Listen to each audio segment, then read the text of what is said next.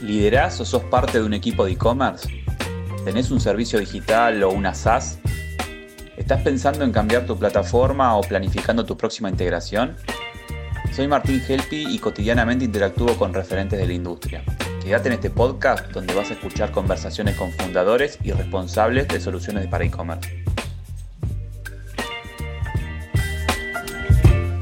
Bueno, hoy vamos con un episodio diferente. Diferente porque, a ver, voy a estar solo. Realmente vengo de, entrevistas, de charlar con colegas, con gente increíble del ecosistema.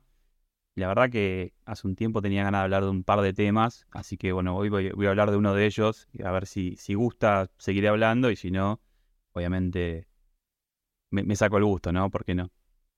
Y bueno, si llegaste a este video ya viste el título, así que ya vamos a llegar al tema ese, pero un poco de contexto primero, ¿no? Un poco de, ser un viejo del e-commerce.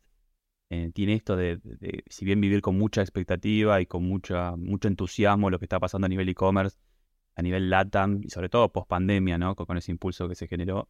me acuerdo la primera pandemia que viví en el e-commerce, eh, puntualmente en Argentina, eh, pues no sé, el 2006, 2007, ese, ese comienzo de cross-border que se empezó a dar en Argentina que después nunca más se recuperó esa posibilidad de poder comprarnos en, Ali, en, Ali, en Alibaba, AliExpress, Dial Extreme. Me acuerdo, ¿por qué lo digo como lo vio con una pandemia? Porque recuerdo en esa época, 2007, 2006, eh, primero que el e-commerce no tenía la presencia que, tenía, que tiene hoy y tampoco se daba eso de que, no sé, yo compraba en una marca em, y no, buscaba el e-commerce de esa marca. Y por ahí confiaba en esa marca hace toda la vida y, no le ponía mi tarjeta de crédito a ese incipiente e-commerce de esa marca pero sí, de repente puse la tarjeta o poníamos toda la tarjeta en una página china que nos decía que nos iba a mandar una campera por un dólar.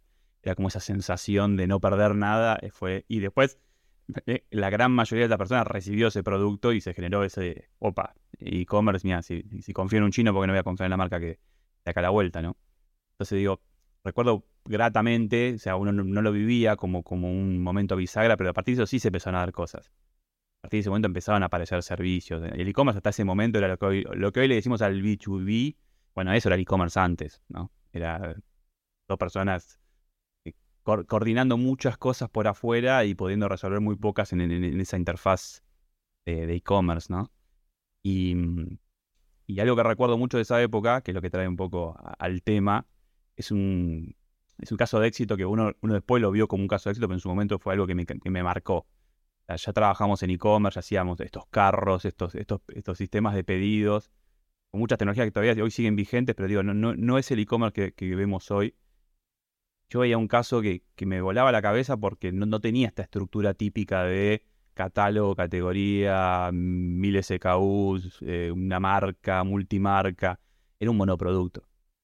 Era, mm, algo que, Hoy uno lo analiza y tiene mucho sentido, pero en ese momento vos lo mirabas y decías, ¿cómo puede haber un e-commerce de un solo producto? O no, o varios productos, ¿no? Hablo de One Dollar Shave o Dollar Shave Club. En 2011, 2012 era una marca que ya nacía en, Estados Unidos, obviamente, con, un concepto de matar un pain con un monoproducto. Era, eh, me acuerdo que decían, era tener una, afeitadora fresca todos los días. Era algo tan básico como afeitarse para los hombres y tener ese insumo eh, vigente y no esa máquina que te, arruinaba la cara, ¿no? Entonces, digo, planteaban un, objetivo que era suscribirte a algo que vas a consumir siempre y yo te busco con el mejor precio, el mejor producto. Y en ese momento era muy revolucionario. Vos lo veías y te quedás esa sensación acostumbrado a decir, bueno, un e-commerce es mucha, mucha profundidad, mucho producto, mucho, no sé, mucha cosa, y esto era un solo producto. Después con el tiempo había más de un kit, llegaron los accesorios, pero ¿por qué todo esto, no? Y esta es un poco la, la introducción, ¿no? Es el, ir a hablar de marketing de suscripción y e-commerce monoproducto, ¿no? Y yo por ahí son dos cosas diferentes que no siempre van de la mano, pero a mí me gusta verlas de la mano muchas veces. Y la, historia de Dollar, Dollar Shave Club, si no la conocen, eh, porque no tienen mi edad y porque no, no les lleva a su mano, digo, corten este podcast, hagan buscarlo en YouTube, miren ese video y después vuelvan, ¿no? Pero eh, hoy es muy normal ver como un CEO, como el responsable de una empresa pone la cara en el marketing o entiende esto del marketing de experiencia, pero en ese momento era revolucionario. Estamos hablando del YouTube del 2011, 2012.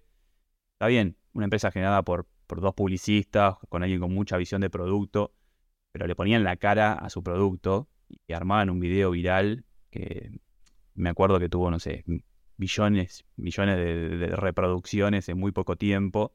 Y se hablaba de que le había generado en 48 horas 12.000 suscripciones. Entonces, es el poder de, síntesis. ¿no? Hablamos de un video muy, muy entretenido que explicaba mucho lo que hacía la marca y, de forma muy entretenida. Y se hablaba de que era muy bajo presupuesto y, muy improvisado y demás. No se lo ve así el video, pero a, lo que vamos es, para mí era muy, muy estimulante. Era para mí el e-commerce tiene que ser esto.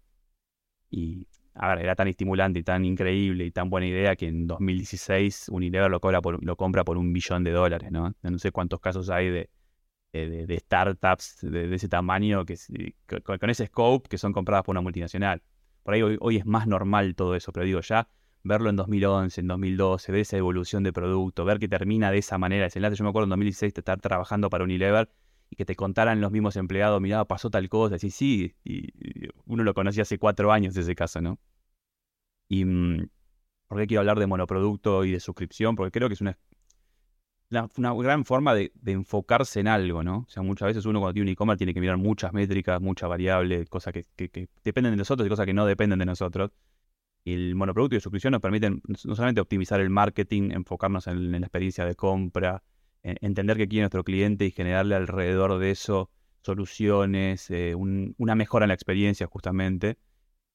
Y, hablamos de que muchas veces el monoproducto tiende a ser una suscripción. ¿Por qué no? O sea, imagínense, yo siempre pienso en el caso más burdo que es cápsulas de café, ¿no? Uno consume la cápsula de café, ¿por qué no suscribirse a algo, ¿no? Y de repente en esa experiencia decir, bueno, a mí me gusta este sabor, pero que a tanto me mechen, que me, den otro nuevo, me den a probar una cápsula, que me quieran convencer de, comprar más producto y de repente aparezca accesorios y, ya me tienen cautivo ahí. Entonces, fíjense esa optimización de esa, esa logística programada, ese, poder comunicar tan específico que hace que todos los costos los puedas volcar en el producto y en la experiencia y no tengas que estar haciendo mucha publicidad para que de repente alguien me compre y no sé si alguna vez me va a comprar de vuelta, ¿viste? Esa frase es más fácil retener a un cliente que salir a buscar nuevo. Bueno, en, el marketing suscripción vive. Parece una obviedad, pero mm, hoy veo muchas marcas que son capaces de generar eh, a veces uno piensa, bueno, pero mi, marca hace esto. Bueno, podría uno podría tener una operación paralela, ¿no? ¿Cuántos sitios tienen? Uno, dos, tres, cuatro, cinco sitios, banners, presencia en marketplace. Bueno, ¿por qué no puede tener una unidad de negocio de, monoproducto y, suscripción? Eh, una gran forma de conocer a tu cliente, de fidelizarlo. Y también estamos en un, a ver, estamos en un lado del mundo, o sea, LATAM o Argentina, de donde estoy hablando yo específicamente, no es Estados Unidos, ¿no? Estoy hablando con un colega, con, Jorge de Feo de Red Clover, le hablábamos de esto y le contaba lo de Dollar Shave Club, acordaba y decía, sí, mirá, qué bueno, y me daba más ejemplos, no sé, una marca de cosméticos, Honest, em, que tiene que ver con, con producto sustentable, de, cara al refill, o sea, de decir, bueno, despojémonos de, de, un montón de costos, ya que confiamos mutuamente en marca y producto, ¿por qué no eh, optimizar al máximo, ¿no? Suscribirte, eh, comprar el producto para rellenar, de, digo, uno piensa que, cómo gustaría que esto pase con todos los e-commerce, ¿no? Y también casos burdos me contaban, no sé, como mis, eh, Master Grills, era Master Grills Club, era una suscripción de salsas barbacoa, está bien, es un portal donde se venden muchos productos de, parrilla, además, justamente barbacoa, pero digo, tenía un producto que era suscribirse a diferentes sabores y todos los meses recibir el pack con lo que me gusta y con lo nuevo. Entonces digo, se puede llevar a un nivel eh, inexplicable todo esto, ¿no? O sea, más sobre todo en consumibles, ¿no? Em, está claro que no somos Estados Unidos, que no tenemos esa cultura de consumo excesivo de cualquier cosa y somos una sociedad por ahí, a ver, algunas atravesadas por la inflación, entonces por ahí no sabemos si el mes que viene me va a aumentar mucho algo, o no tenemos ese consumo porque sí de cualquier cosa, ¿no? Entonces por ahí somos más selectivos y demás. Quizás, quizás también todavía se está, creciendo ese consumo online, entonces quizás no desborda en estos consumos que tienen que ver con, algo que no es de primera necesidad. Pero la verdad que me parecen apasionantes. Yo creo que el, grado de optimización que se puede lograr con estas, con estas metodologías es mínimamente merece ser probada, digo, por una operación y, y demás, ¿no? También me preocupaba la falta de soluciones que hay para este tipo de necesidades. Si bien uno diría, che, un monoproducto no deja de ser agarrar un sitio, de poner un solo producto, modificar un poco el menú y demás. Eh, yo creo que hay eh, ciertas particularidades de esta venta, ¿no? No solamente es, no sé, página de producto con un solo producto y una foto más grande, no, creo que cuando uno trabaja monoproducto tiene que trabajar muy bien en, el app ticket, el reticket. Eh, eh, muchas veces hablamos de monoproducto como, como producto que tracciona, ¿no? Pero bueno, monoproducto a veces puede, ser una familia de productos con variantes, tamaños, colores y, con, y tener accesorios, ¿no? Entonces de repente una web de, monoproducto tiene que estar muy preparada para decir, bueno, ya entraste, entendiste que estás comprando, eh, cerró la compra y antes de irte, de, alguna forma muy, muy em, fácil debería decirte, mira, esto, este accesorio se pensó ya para esto, la mayoría. Entonces digo, cualquier e-commerce, cualquier plataforma sin un, alto grado de customización no está preparada para vender un monoproducto y sobre todo suscripción. Y bien todos los métodos de, pago eh, ofrecen algún grado de suscripción, son bastante rudimentarios, ¿no? Tienden a decir, bueno, eh, esta empresa define con este usuario cobrarle recurrentemente este monto.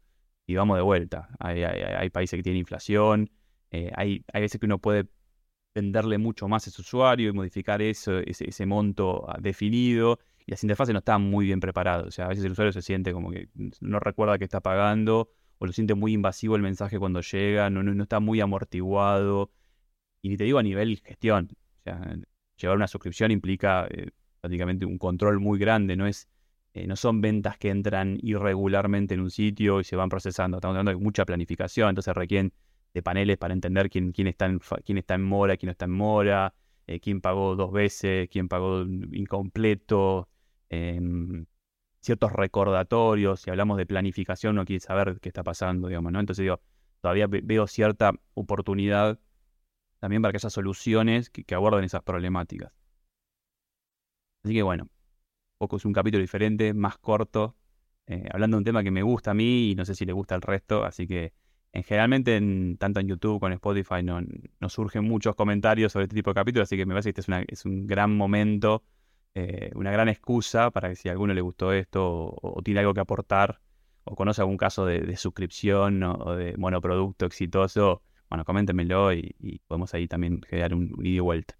Así que bueno, muchas gracias por, por escuchar. Si querés seguir escuchando entrevistas a fundadores de plataformas de e-commerce en Lata, suscríbete en Spotify para recibir la próxima notificación. Y te cuento que en mi canal de YouTube vas a encontrar las versiones en video de estas mismas charlas. Hasta la próxima.